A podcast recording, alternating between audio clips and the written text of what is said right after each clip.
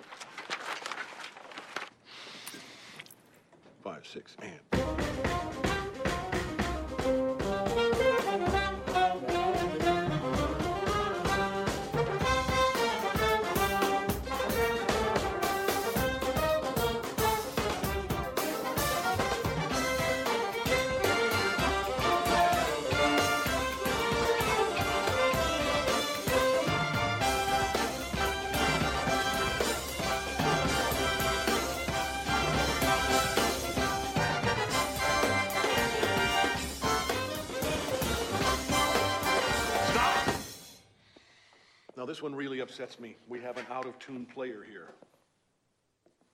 Before I continue, would that player care to identify himself?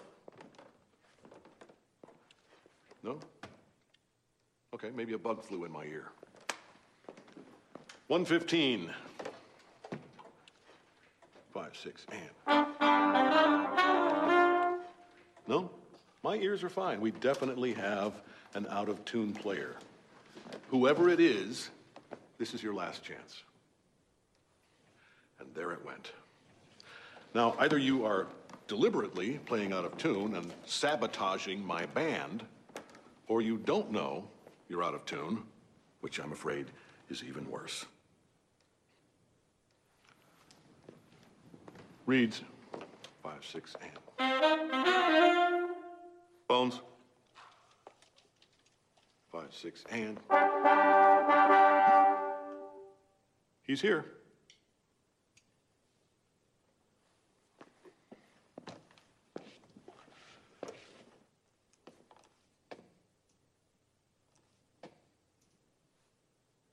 Tell me it's not you, Elmer Fudd.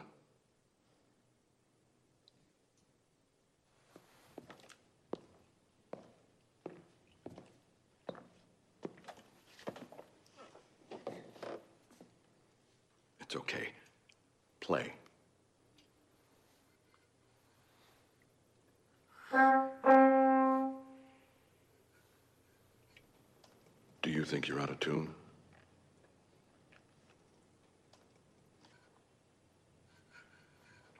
What are you? There's no fucking Mars bar down there. What are you looking at? Look up here. Look at me. Do you think you're out of tune?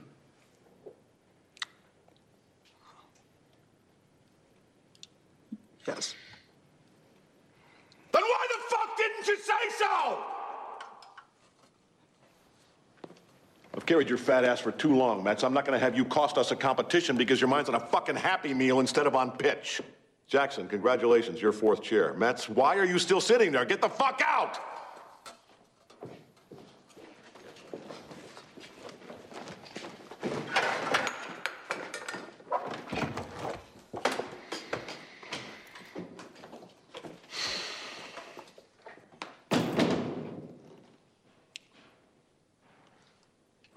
Fritz wasn't out of tune.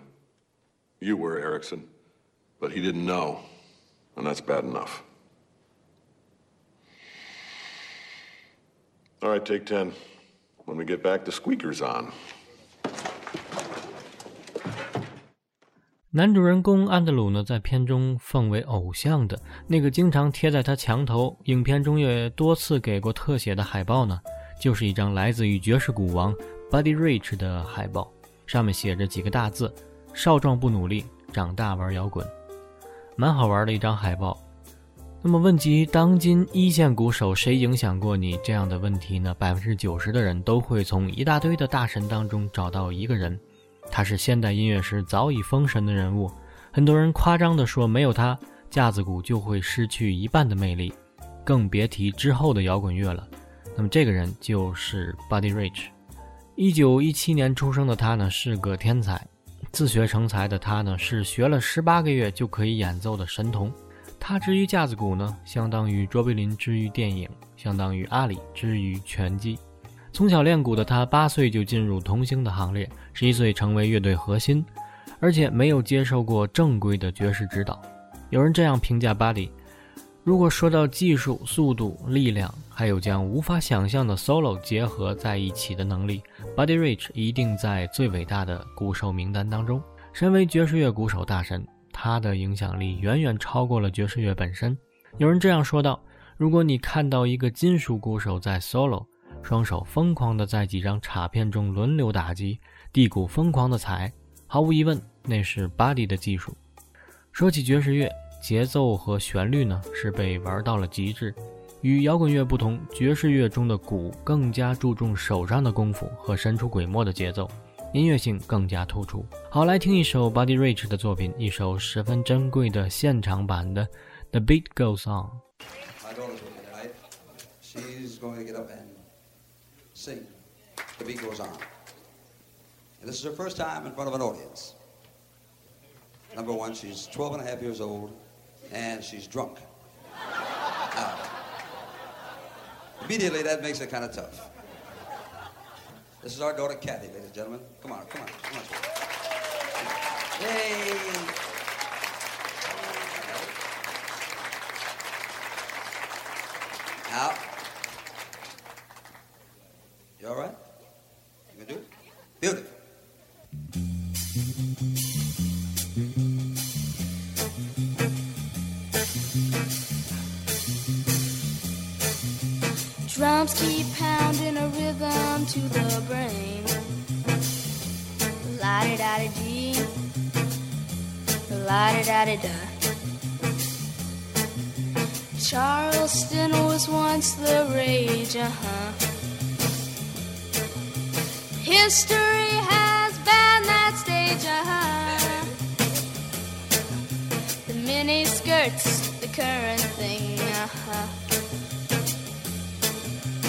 Teeny bopper is our newborn king, uh-huh.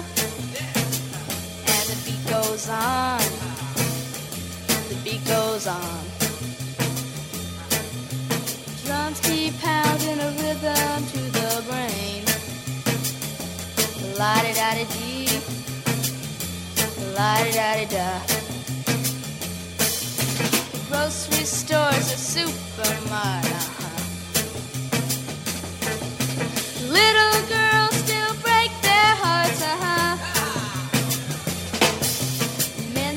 keep on marching off to war. Electrically they keep their baseball score. And the beat goes on.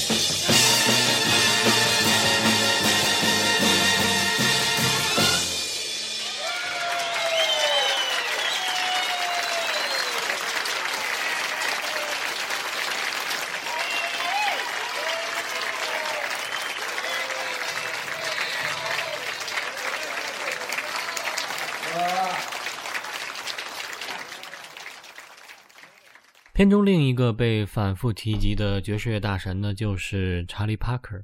一九二零年出生的查理·帕克呢，是爵士乐史上最伟大的中音萨克斯风手，更是爵士史上呢最才气纵横的萨克斯风手。绰号 “Bird” 的查理·帕克呢，也是对整个爵士乐发展造成决定性影响的乐手。在他担任领班期间呢。旗下更包括了年轻的 Miles Davis 等众多后来的大师乐手。查理·帕克的演奏技巧无与伦比，无论在小编制当中的引领乐句转折，或是在 Kansas 市的 Big Bang 俱乐部里光芒四射的独奏桥段，不管 Parker 再怎么吸毒、饮酒狂欢、放纵声色，只要他喊起萨克斯风吹口，吹奏出的每一段旋律都是空前绝后般的精彩绝艳。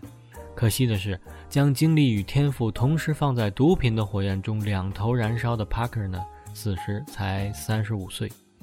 他的影响无与伦比。Mel Davis 晚年曾说：“如果没有 Parker，今天的爵士乐听起来将完全不同。”好，来听一首他的作品《Bloom Diddle》。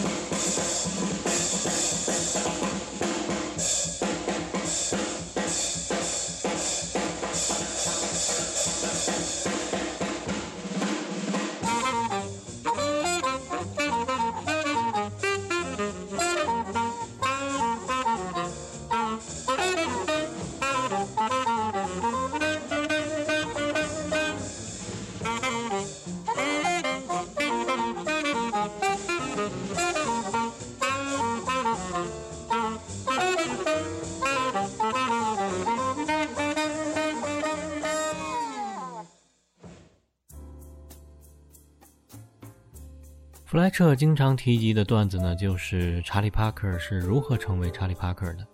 在被学生家长举报他暴力教学后，学校将弗莱彻解雇了。在一次路过一个咖啡厅的时候呢，安德鲁碰见了正在弹钢琴的弗莱彻。两个人心平气和的在咖啡馆里谈着。于是弗莱彻又讲起了那个查理·帕克的故事。那时候的查理·帕克呢，年轻，萨克斯吹得很棒，一路披荆斩棘来到了淘汰赛。但是呢，他玩砸了。回到后台呢，Joe Jones 呢朝查理·帕克脑袋上砸了一个波，差点没把他脑袋削下来。查理·帕克受尽奚落，那一晚他哭着入睡。第二天早晨起来呢，你猜他做了什么？练习，练习，还是练习，而心中只有一个目标，不再被人嘲笑。一年后，重新回到舞台，他吹出了有史以来最牛逼的独奏。所以你看，如果当时的 Joe Jones 只说一句：“嗯，查理吹得还行，Good job”，那么也许查理·帕克回去想的就是：“嗯，还行，今天吹得还可以。”然后呢？就没有然后了，自此也就不会再有大鸟查理·帕克了。英语里没有哪个词比 “good job” 更害人了。安德鲁听后若有所思，问：“那么这就没有一个界限吗？比如说你逼得太紧了，把下一个查理·帕克直接吓跑了，从此气馁了呢？”弗莱彻说：“不会的，伙计，下一个查理·帕克是绝不会气馁的。”安德鲁听了若有所思。弗莱彻接着说：“事实上，我还从来没有过自己的查理·帕克，但是至少我努力过，所以我不会为自己的所作所为后悔或者道歉。”好，来听一首片中的插曲《Too Hip to Retire》。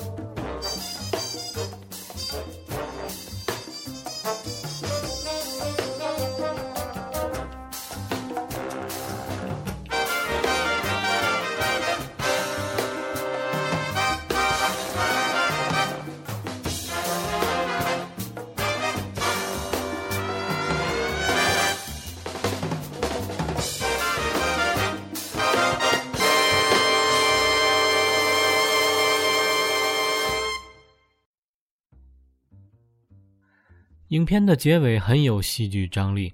被弗莱彻带到 JVC 音乐节舞台表演的安德鲁呢，本以为自己将开始新的音乐生涯，不想等待他的则是更大的危机。在此呢，不过多的剧透，悬念还是留给大家自己来观看。那么，《暴力鼓手》呢，是一部非常有魔力的电影。这份魔力呢，不仅仅在于影片充分展现出了爵士乐中鼓的魅力，还在于这片子呢，重现了很多人在成长过程中面对外界折辱、内在心魔苦苦抗争的过程。偏执、冲动、暴躁、阴郁、冷漠，种种黑暗情绪将人拽入泥潭。是摆脱一切走出来，还是在挣扎中被同化？也许每个人的结局都不一样。究竟是选择像个普通人平平淡淡的活到九十岁好，还是像查理·帕克那样急速燃烧自己的生命活到三十五岁好？或许每个人都有自己的选择。这也是现实中我们大多数人所面临的处境。不知不觉，你已经变成了你当初最痛恨的那个人。这个过程和结果也是最动人心魄的魅力所在。影片的结尾，导演的处理很棒，因为他在音乐表演停止后呢，戛然而止，没有掌声，没有后续的报道，也就是导演没有输出任何的价值观，无论对错，导演都将选择和思考留给观看影片的每个观众。好，节目最后就来放一首影片结尾的乐曲。由贾斯汀·赫维茨改编的传统标准曲《Caravan》，虽然乐曲时长呢是九分半，但是也希望大家能够耐心的听下去，因为结尾呢有非常精彩的爵士鼓 solo。